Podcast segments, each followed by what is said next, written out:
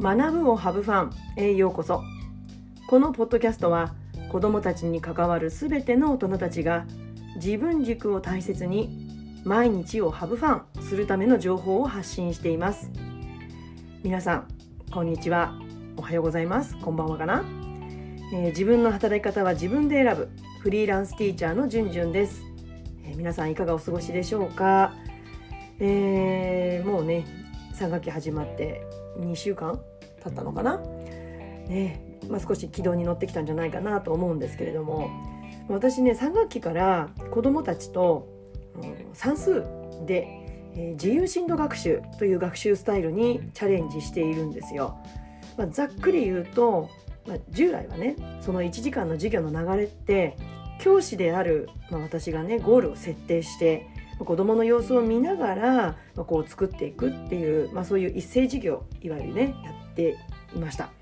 まあ、これはね子どもたちに考えさせたい深めたいっていうことを、まあ、学習内容ですよねそれをまあ発問、ね、教師からの投げかけで子どもたちに投げかけて考えてもらうっていう、まあ、これ多くの日本人の人たちが経験しているまあ授業スタイルなんですね。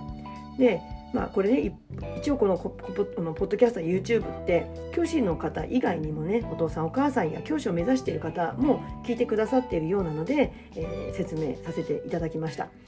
で冒頭のその自由進路学習っていうのはそれに対して子どもたちがその時間にやる範囲というのを、まあ、自分で計画を立てて取り組むっていう、まあ、授業の主導権を教師から子どもたちに譲り渡したまあ、正確に言えばね、完全じゃないんですよもちろんね、まあ、譲り渡しつつある授業スタイルなんですね。うんまあ、これって別に特別新しいものでは実はないんですよ。もうすでに私たちの先輩教師たちが子どもたちと一緒に実践してきたものなんですね。で私が思うのは別に一斉授業が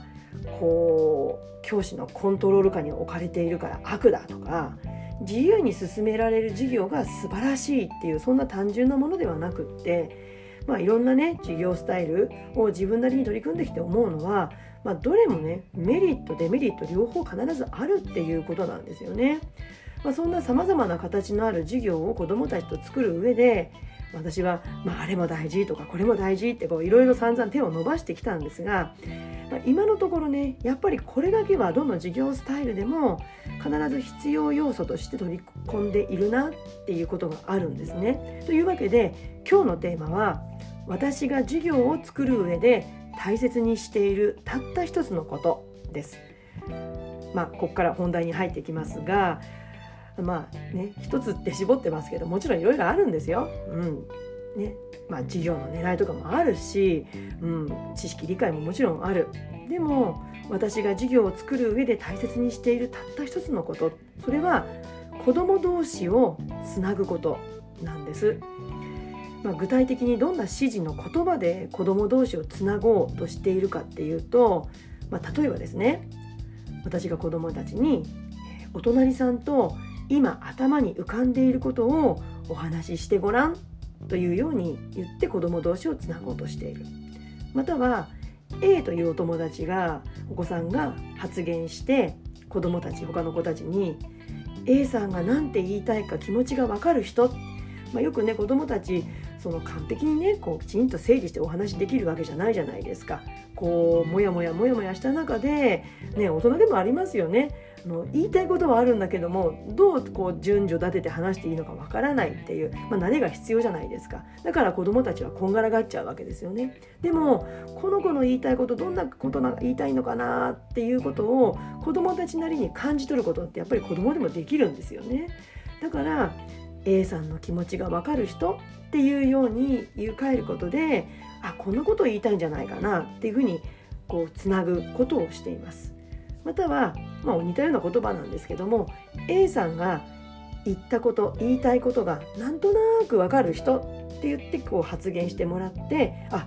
まだわかんないお友達がいるみたいだね。じゃあもう一回ちょっと A さん言ってあげてくれるとかいや A さんの言いたいことがじゃあこのぐらい分かってるからじゃあ誰々ちゃん言ってあげてくれるとかっていうふうにこうつなぐとか。あとは A さんが言った続きが言える人。途中までその発言した A さんに言ってもらってあえてそこでちょっとストップさせてもらって続きが言える人っていうような言い方をすることもあります。また今日の活動で友達の発言や行動でああ助かったなとか分かったよ役に立ったよっていうそんなことはありますか？っていうふうに投げかけることがあります。まあこれね別にね私が考えた言葉ではなくてもういろいろ先人の先輩の先生たちが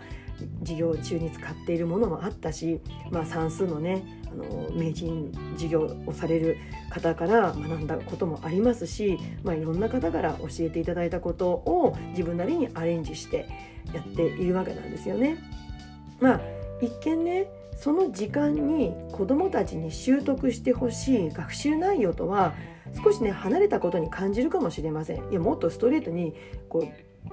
ストレートにどどんとねこう学習内容に迫ってた方がいいんじゃないかっていうちょっと遠回りに感じられる方もいるかもしれないんですけれども、まあ、でもそこは私はやっぱり子ども同士をつなぎたいっていうそこが学校の学習の価値があるっていうふうに思っているので、まあ、どうしてもそういう発問指示説明などが出てくるんですね。まあ、授業内容を子どもたちが受け取る時に複数の子どもたちのフィルターを通してそれぞれの子どもたちに受け渡すっていう、まあ、そんな感覚なのかもしれません。いやそんなこと当たり前でしょって思われる方も多いと思います。そう当たり前なんですよね。でもその当たり前が学校という学びの場いろんな子たちが集まる学校という学びの場が存在する意味なんじゃないかなって私は思います。